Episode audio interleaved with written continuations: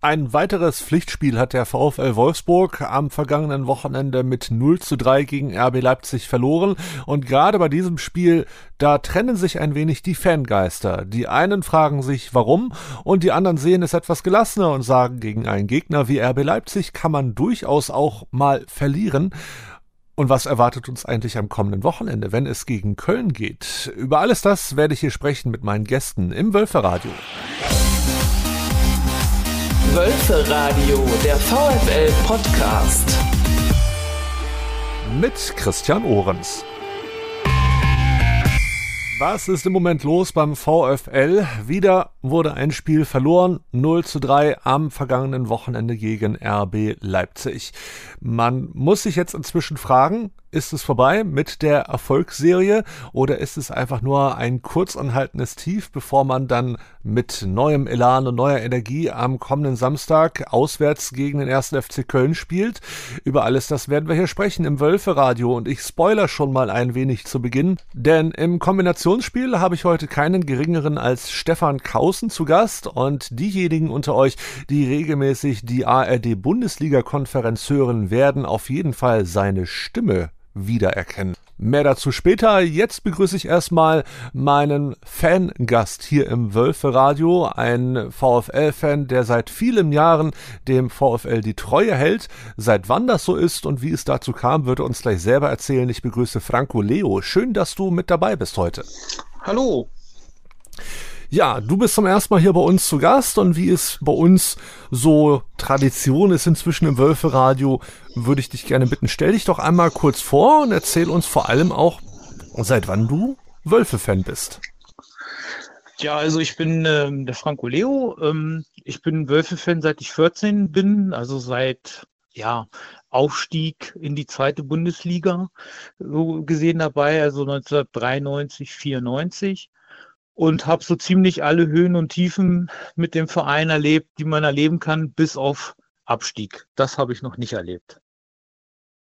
Auch wenn wir, muss man ja ehrlich gestehen, schon das eine oder andere Mal kurz davor wieder waren. Aber ja, ähm, aber ist doch schön. Man wird Fan einer Mannschaft, die sich gerade auf dem aufstrebenden Ast bewegt, dann sogar aufsteigt und musste noch nie einen Abstieg ähm, ja, miterleben. Das hat doch auch was. Was hat dich denn damals mit 14 zum VfL gebracht? Das war in der Tat mein älterer Bruder. Der ist äh, neun Jahre älter als ich und begeisterter Fußballfan damals schon gewesen. Und äh, ja, der hat halt seinen kleinen Bruder einfach immer mitgeschleppt. Am Anfang wollte ich nicht so und dann aber irgendwann wurde es ein Selbstläufer. Mittlerweile habe ich mehr Stadionbesucher als er. Was hat dich denn zum Schluss fasziniert, dass du gesagt hast, ja, diesem Verein schenke ich jetzt inzwischen ja über 25 Jahre lang meine Fantreue? Ja, also das hat, das gab halt viele Bewegmomente, ne? Also einmal die ganzen Kumpels und Freunde, die man da so Freundschaften, die man da dann so schließt und äh, man freut sich immer auf das nächste Heimspiel. Auf die ersten Auswärtsspiele sind wir dann auch äh, irgendwann zusammen alle gefahren und das war halt ein ganz anderer Zusammenhalt. Ne? Also man hat sich einmal oder zweimal die Woche getroffen, je nachdem. Ähm, viele von denen kannte ich ja auch aus der Schule und man ist, ist dann halt immer zusammen zum Fußball gegangen. Ne? Kannst du dich noch erinnern, was dein erstes Heim- und dein erstes Auswärtsspiel waren? Mein erstes Heimspiel war in der Tat in der dritten Liga gegen Union Berlin. Oha. Inzwischen. In der dritten Liga, In der dritten gemerkt. Liga, ja. Und inzwischen ja. spielen beide in der ersten Liga.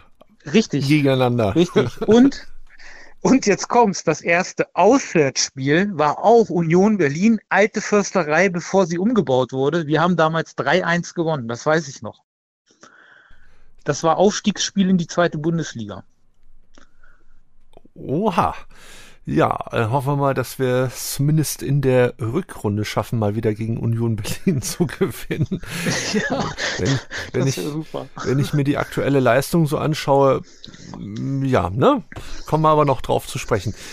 Was fasziniert dich am VfL. Also wenn jemand, äh, du kennst das ja bestimmt auch, du bist jetzt über 25 Jahre Fan und äh, wenn man vor allem mit Freunden aus anderen Städten so spricht und zu tun hat, da kommen dann ja immer so schöne Schmähungen. Wolfsburg, das ist doch A, erstmal keine richtige Stadt und B, ist das dann ja auch kein richtiger Verein und überhaupt. Und wer ist das denn? Also da gibt's ja die diversesten Sachen. Der Kollege Lenny hat das ja mal so schön in seinen Büchern auch aufgeschrieben, was es da so nicht alles für blöde Kommentare gibt. Das hast du bestimmt auch alles schon hinter dir. Und was antwortest du? Oh, was ja. fasziniert dich am VfL Wolfsburg? Einmal, ich bin hier geboren und hier aufgewachsen und für mich zählt immer dieser Leitsatz Support your local team. Ja, und ähm, ja, das hat mich zum VfL gebracht. Und irgendwann, wenn man dann die Begeisterung sieht, von Sieg zu Sieg geht und man, wie sagt man das, ja, man, man freut sich mit dem Verein, aber man leidet halt auch genauso. Ne? Und da gibt's ganz andere Vereine, und das habe ich immer nicht verstanden. Wir haben hier so einen klasse Verein vor der Tür, ähm, der ist zum Anfassen, der ist hier gleich um die Ecke. Da muss ich nicht erst noch 600 Kilometer fahren, um mir ein Heimspiel anzugucken, ja. Ähm, das habe ich immer nicht verstanden. Und deswegen bin ich VfL-Fan geworden. Und das ist halt meine Stadt. Ja. Der du bis zum heutigen Tage treu geblieben bist. Richtig. Also nicht nur dem Verein, es gibt sondern zwar auch der auch Stadt. Immer, immer mal wieder Vereine, mit denen man so ein bisschen sympathisiert, wo man sich freut, dass die dann halt auch mal oben mitstehen. Ja, ähm, natürlich, das gibt es. Ne? Aber jetzt wirklich Fan von einem anderen Verein, ähm, deutschen Verein, bin ich nicht. Was waren denn so Jetzt mal von der deutschen Meisterschaft abgesehen, die ist ja auf jeden Fall unangefochtenes Highlight, so seit dem Aufstieg in die erste Liga. Aber was waren denn so deine Schlüsselmomente in den letzten 25 Jahren mit oder durch den VfL? Das erste Auswärtsspiel der Bundesliga in Rostock. Das war ein Highlight. Alle hatten sich damals schon irgendwo darauf eingeschossen, dass wir direkt wieder durchgereicht werden in die zweite Liga. Wir hätten in der ersten Liga nichts verloren oder nichts zu suchen. Und dann kommt der Herr Präger und macht das 1-0 und es blieb beim 1-0. Das war ja das ähm, Auswärtsspiel. Das war auch mein erstes Bundesliga-Auswärtsspiel, muss ich dazu sagen. Ähm, und dann standen wir auf einmal oben in der Tabelle mit drinnen nach dem ersten Spieltag, wohlgemerkt. Ne? Und äh, viele, die dann äh, gesagt haben, oh, mit denen ist ja doch zu rechnen. Die können ja doch Fußball spielen und nicht nur Autos bauen. Was ja auch immer ein, ein schöner Schmähkommentar ist, wenn wir denn ja. äh, Spiele gewinnen, dann kommt meistens dann auch sowas immer. Das ist ja weitere Momente die dir immer noch in Erinnerung geblieben sind, an die du gern zurückdenkst? Ja, also das Meisterjahr natürlich, ne, die Saison 2008, 2009. Ähm, was soll man da sagen? Ne? Also natürlich äh, das Spiel gegen Bayern, ähm, wo ich mich anfangs ein bisschen über meine damalige Freundin geärgert habe. Die wollte unbedingt ins Stadion und hatte dann äh, Karten für, ähm, für, die, für den Wölfeblock und ich wollte unbedingt in die Nordkurve und musste dann meine Karte abgeben, weil sie mit ihrem Sohn ähm, in die, ja, in die Südkurve halt wollte. Und dann ist da dieses legendäre Tor gefallen von Graphit. Unvergesslich. Das sind Momente, die vergisst du nie wieder. Das stimmt.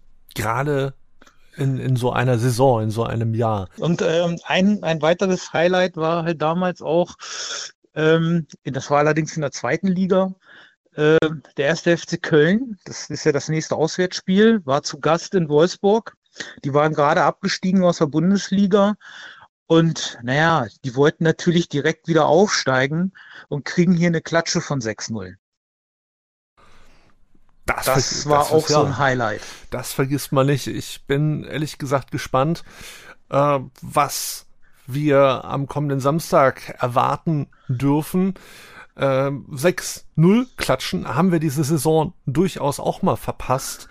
Das fühlt sich allerdings schon wieder so lange her an, obwohl es ja gar nicht so lange her ist. Aber es ist irgendwie, ich weiß nicht, wie es dir so geht, wenn irgendwie ein paar Spiele hintereinander nicht gewonnen wurden, dann fühlt sich irgendwie der letzte Sieg immer so, so weit entfernt an, obwohl es ja nur ein paar Wochen sind.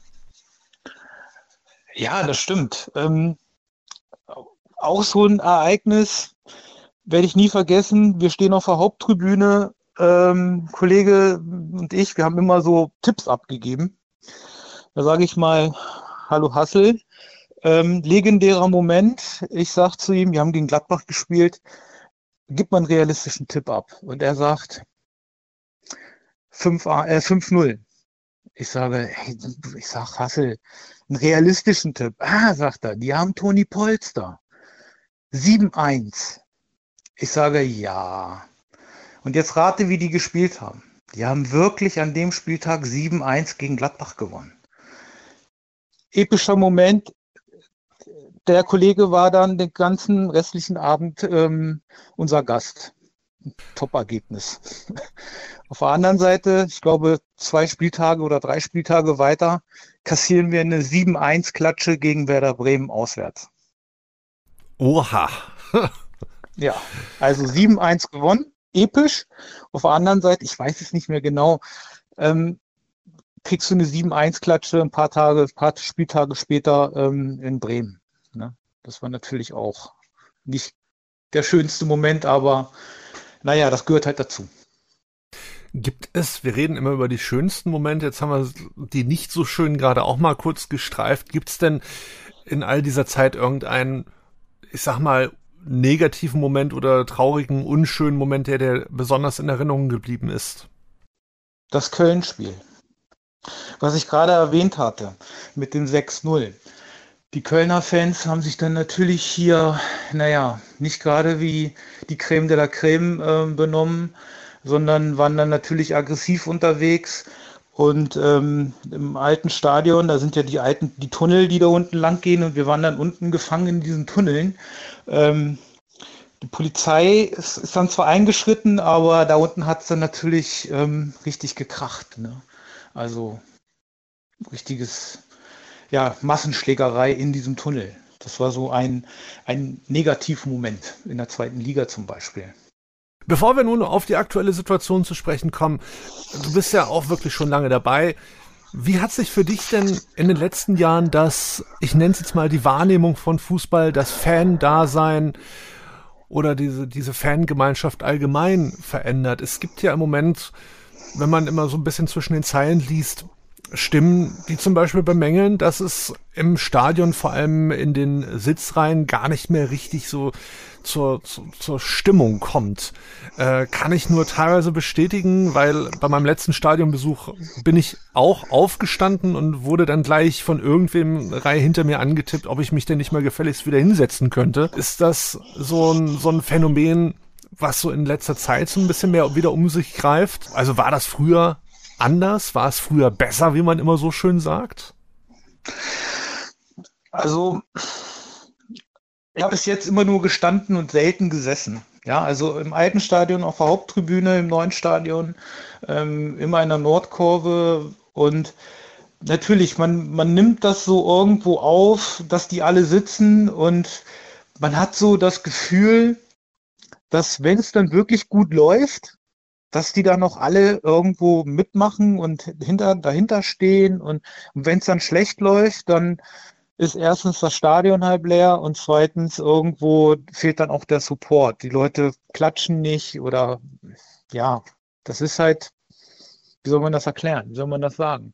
In der Nordkurve, wir geben uns immer die größte Mühe und von den Rängen kommt oft nicht immer, aber oft nichts, nichts mit dazu oder wird nichts mit dazu geleistet.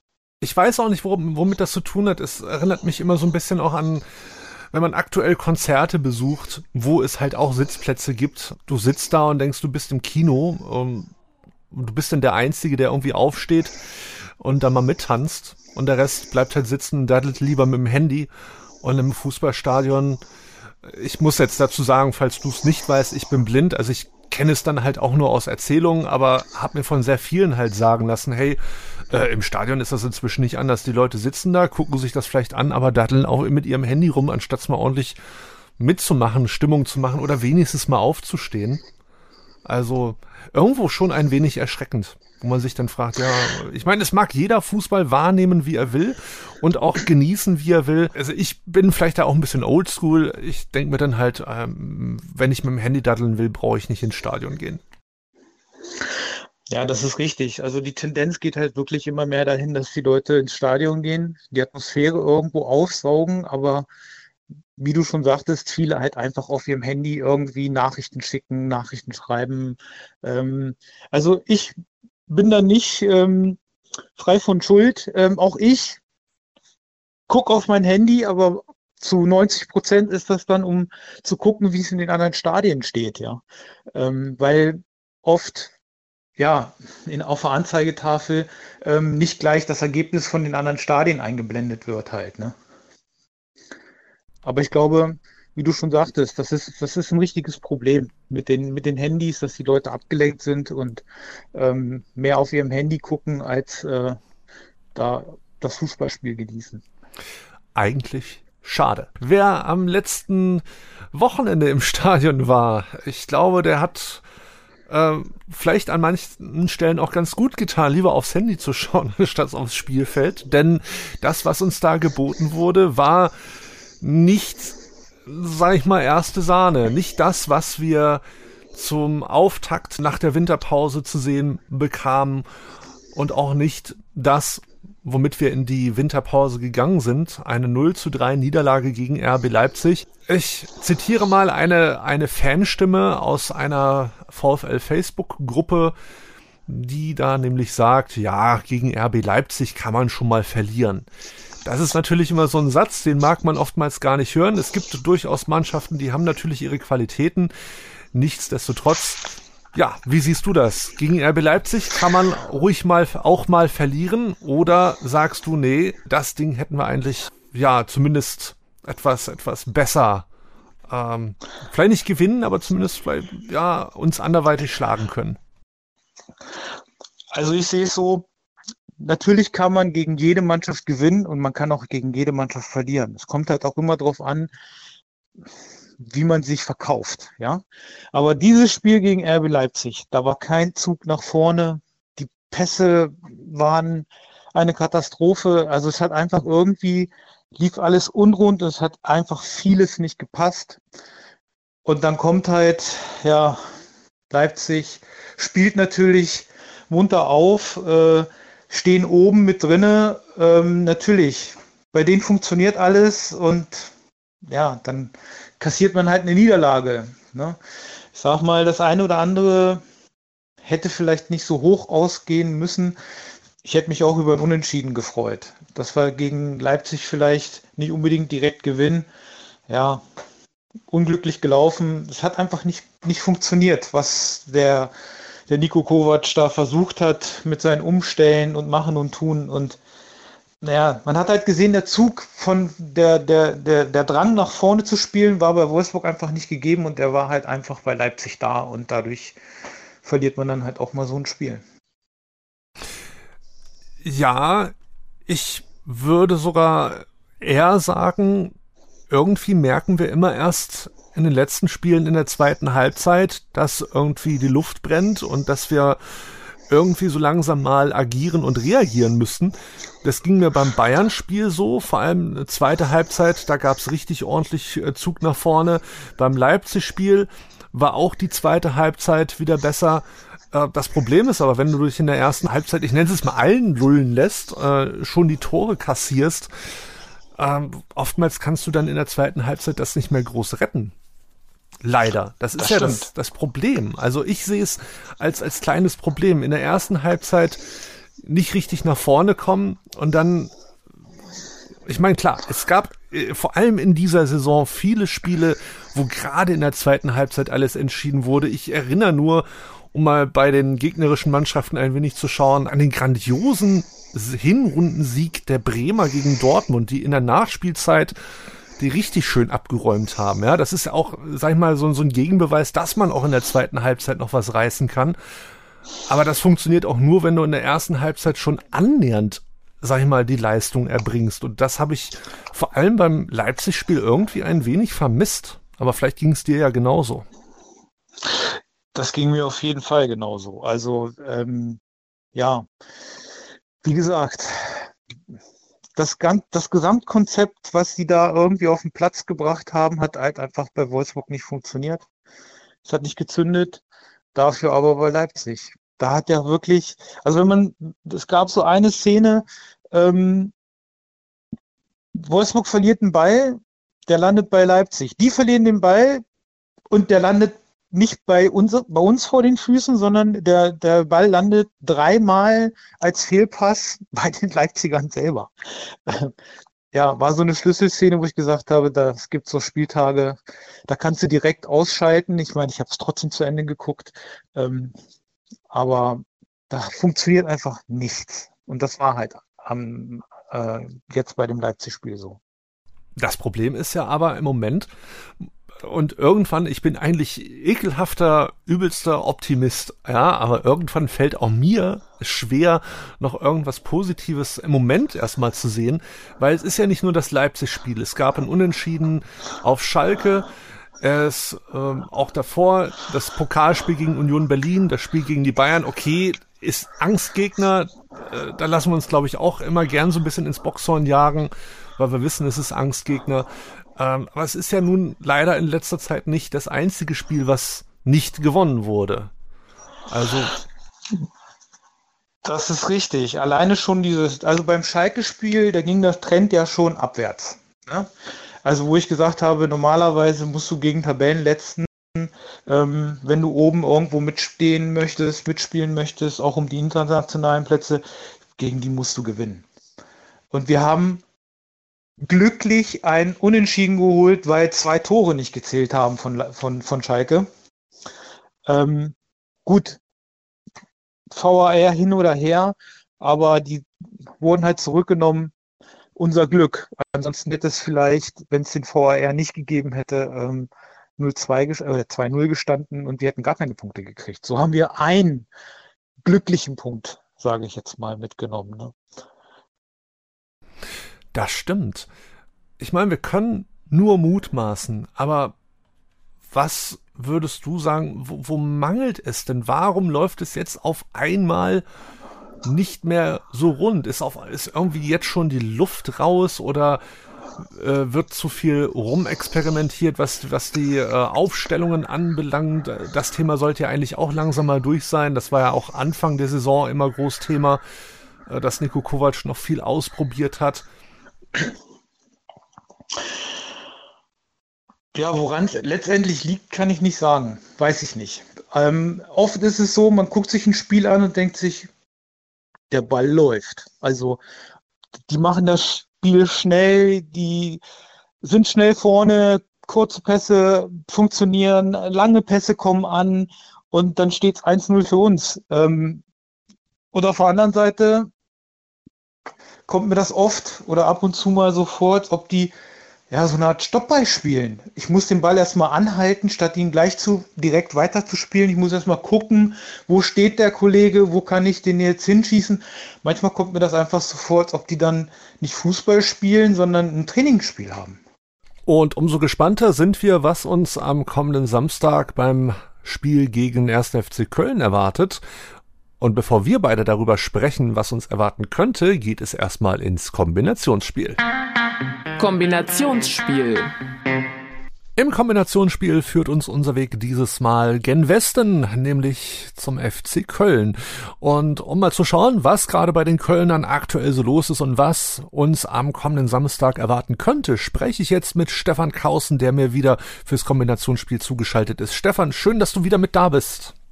Ja, hallo ihr Lieben, freue mich. Wir schauen ganz schnell nach Köln. Da ist es ja im Moment, ja, durchwachsen, können wir es mal sagen. Wenn wir auf die letzten drei Spiele schauen, eins verloren, eins unentschieden, eins gewonnen. Wie würdest du die Lage bei den Kölnern aktuell in eigene Worte fassen? Ja, die Lage ist eigentlich viel besser als der Tabellenstand, viel besser als diese drei letzten Ergebnisse. Köln schwebt wieder auf einer Euphoriewelle. Das klingt vielleicht für normale Fußballfans ein bisschen kurios, aber in Köln ist das halt anders als normal. Der FC hat äh, zu Hause gegen Eintracht Frankfurt 3-0 gewonnen. Der FC hatte einen sehr guten Start nach der langen Winterpause. Und, das kommt hinzu, Köln hat 75 Jahre erster FC Köln gefeiert, ein tolles Jubiläum. Und Köln hat Karneval gefeiert. Und ich glaube, diese Feierei hat die Kölner am Wochenende in Stuttgart dann so alt aussehen lassen. Also die Mannschaft ist eigentlich in einem besseren Flow, als diese deutliche Niederlage zuletzt beim VfB dann aussagt. Als Sportschau-Reporter und Redakteur schaust du ja natürlich auch immer, was bei den anderen Mannschaften so los ist. Klar. Wie beurteilst du das, was gerade bei uns in Wolfsburg so stattfindet. Da ist ja der Flow irgendwie so ein bisschen verloren gegangen in den letzten Wochen. Leider. Ja, leider. Also das ist die klassische Auf- und Ab-Situation. Am Anfang der Saison ganz schlecht unter Nico Kovac. Dann war ich mir sicher, alle haben sich gefunden. Und ich glaube, dieser Abschied von Jörg Schmatke hat in der Außenwirkung auch so etwas wie eine Beruhigung beim VfL bewirkt. Ich kenne Jörg Schmatke nun schon ewig und komme mit ihm auch sehr gut aus, aber das gilt ja nicht für alle. Und viele Leute sehen den ehemaligen Geschäftsführer ja kritisch. Und ich glaube, das war für Wolfsburg grundsätzlich so eine Art wie, na, ein bisschen Ballast weniger. Dementsprechend haben die auch gespielt und eine super Siegesserie hingelegt. Aber jetzt ist halt die nächste Delle da und da muss Kovac mit seinen Jungs natürlich irgendwann den Rettungsanker werfen, bevor die wieder abschmieren. Noch sind sie in Schlagdistanz zum oberen Drittel, aber ich fürchte, dass es auf Strecke irgendwie so ein Mittelfeldplatz wird, wie beispielsweise auch bei Borussia Mönchengladbach. Ich finde die beiden Teams in Grün-Weiß sind sehr vergleichbar, höhere Ansprüche, aber zu wenig Konstanz. Ich glaube, man muss fairerweise auch dazu sagen, dass uns gerade die Tabellenspitze mit den Punkten auch sehr äh, gelegen kommt. Gleich mhm. mehrere Plätze, die mit 21 Punkten derzeit die Tabelle belegen, wo allein nur das Torverhältnis entscheidend ist. Ich glaube, dem verdanken wir es auch, dass Wolfsburg trotz, sag ich mal, äh, eingebrochener Siegesserie, Siegesserie weiter auf Platz 7 stehen kann. Aktuell. Ja. Also äh, ich erwarte da fürs letzte Drittel der Saison noch ein spannendes Finale mit Clubs wie Leverkusen und gerade genannt Gladbach.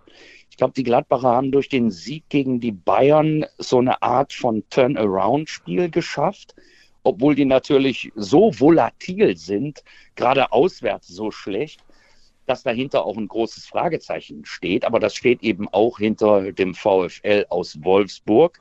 Und ich sehe die Top 6 im Moment tatsächlich weit weg. Aber die nächsten sechs in der Tabelle nah beieinander und mit den unteren sechs hat man schon mal gar nichts zu tun.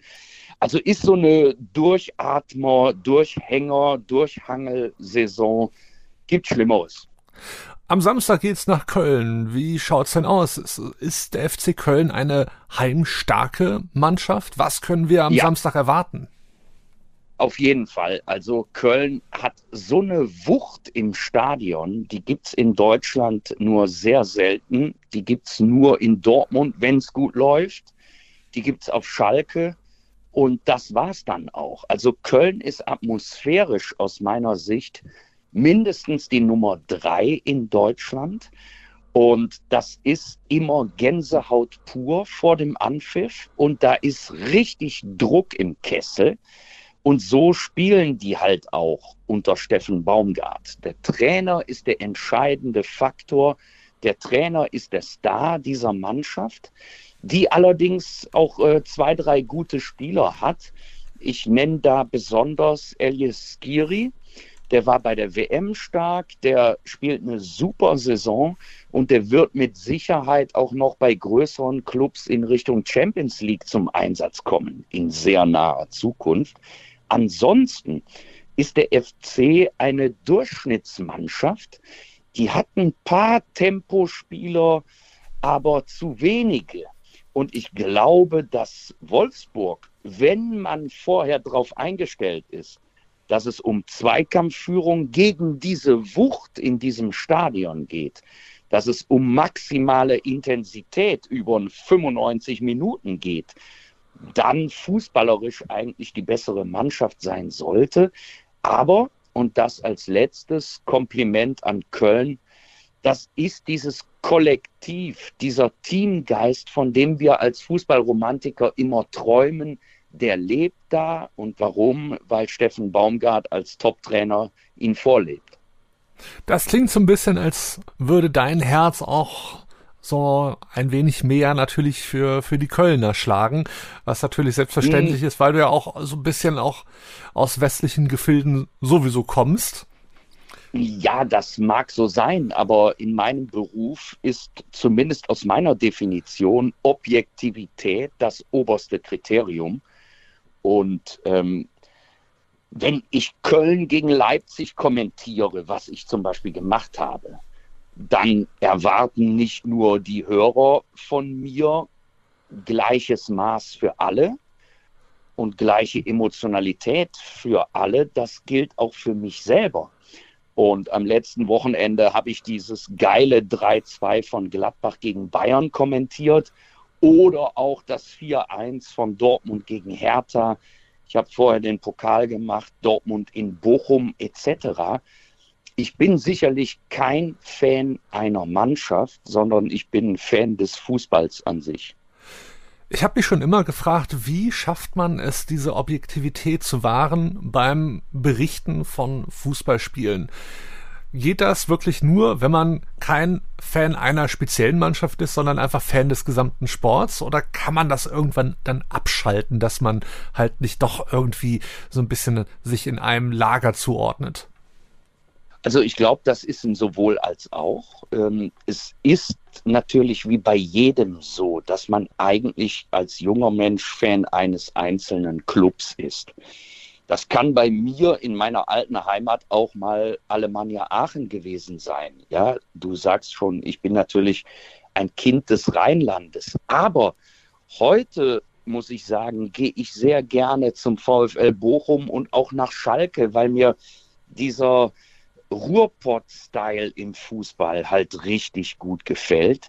Da wird gearbeitet, da wird mal locht, wie man sagt, und da steht man eher auf der Verlierer- als auf der Gewinnerseite. Aber andererseits muss man zum Beispiel auch total respektieren, was Leipzig aufgebaut hat, was Bayern über Jahrzehnte an internationaler Spitzenklasse etabliert hat, das ist so weit über dem Rest der Bundesliga, auch wenn es jetzt total eng ist oben. Und auch was der VfL Wolfsburg geschafft hat, ist ja tippitopp. Und ein letztes, wenn ich Union Berlin sehe, geht mir absolut das Herz auf. Aus dem Nichts eine so konstante Leistung über Jahre zu bringen und jetzt ganz oben anzuklopfen, punktgleich mit Bayern in ein Spitzenspiel zu gehen. Und das nicht am 10., sondern nach dem 20. Spieltag. Das ist sensationell, genauso was der SC Freiburg macht mit kleinen Mitteln. Tolle Konstanz. Also ich glaube, daraus hört ihr, man muss die Dinge objektiv betrachten, bei aller Emotionalität und Euphorie, weil sonst könnte ich nicht rufen, Tor in, wo auch immer und mich freuen für jeden. Das ist doch ein schöner Abschluss. Es hatte mich mal interessiert, wie man da als Sportreporter eigentlich so rangeht und so ein bisschen die Neutralität bewahrt. Vielen herzlichen Dank. Im Kombinationsspiel führte uns der Weg heute nach Köln. Da spielen wir nämlich am Samstag gegen den ersten FC. Ich sage herzlichen Dank, dass du wieder mit dabei warst. Sehr gerne. Euch viel Spaß und auch viel Erfolg noch für den Rest der Saison. Auf geht's, Gewölfe.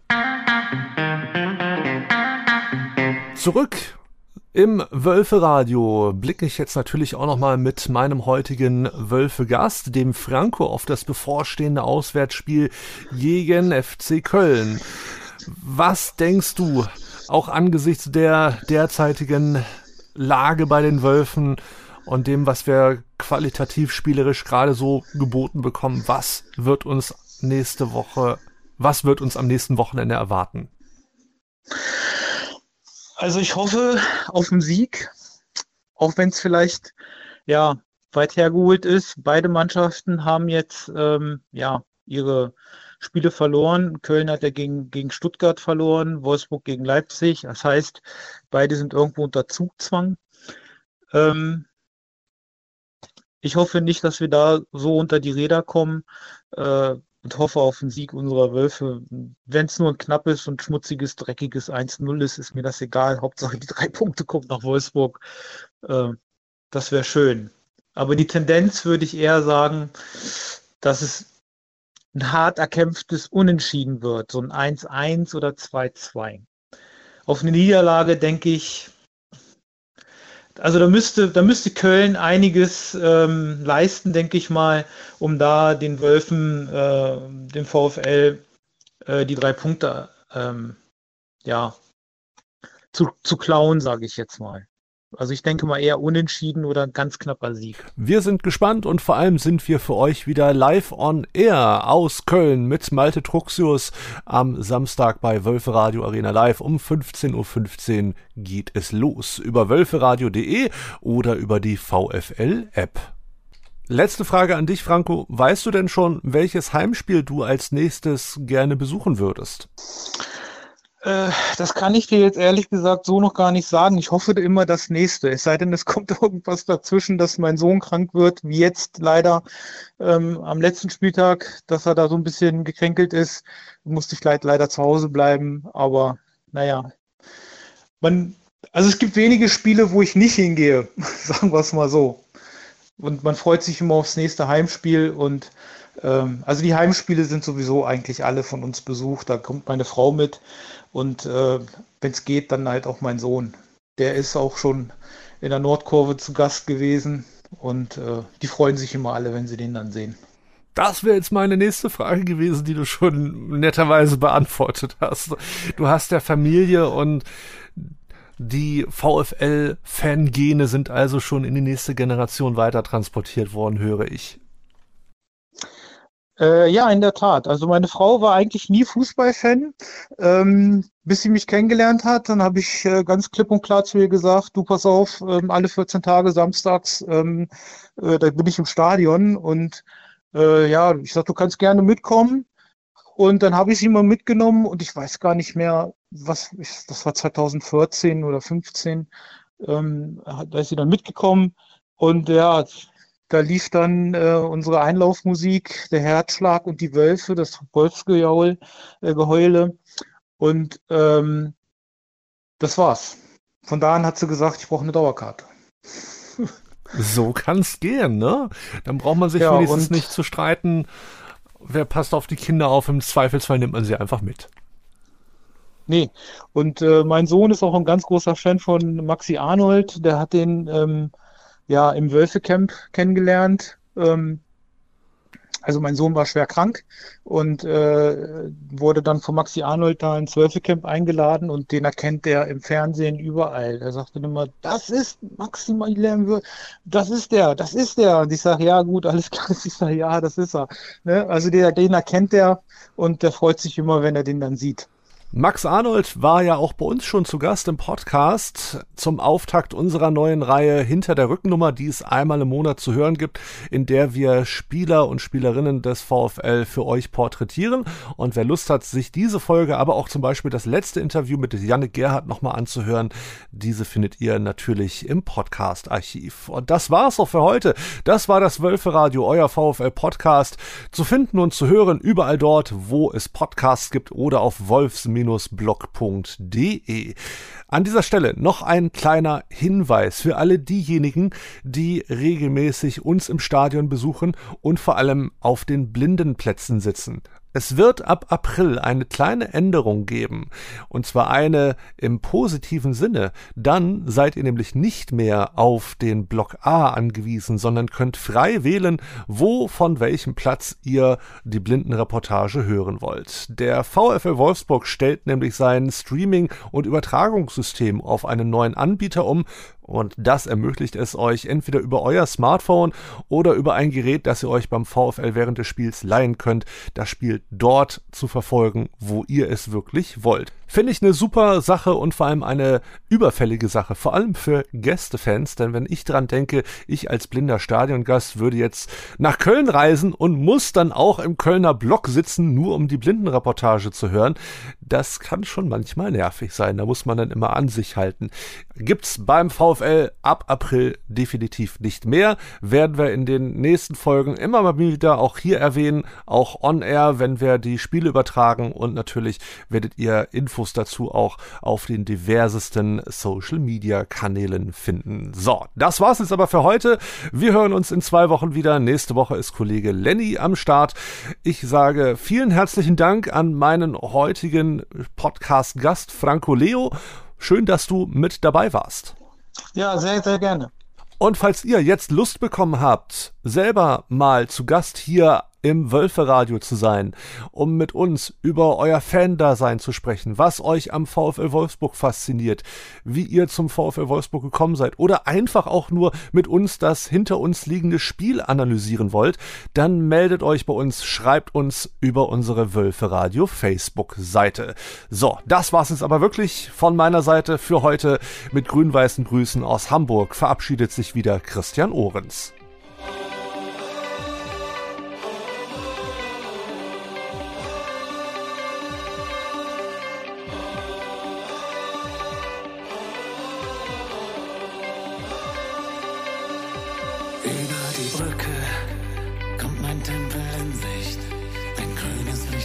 Wunderschön. Jedes Mal aufs Neue, dieses Gefühl, wenn ich ihn dort sehe. Kann nur schwer beschreiben, wie es mir dann geht. Lest in meinen Augen, was dort geschrieben steht. Immer nur der VfL, immer nur der VfL immer nur der VfL, immer nur der VfL,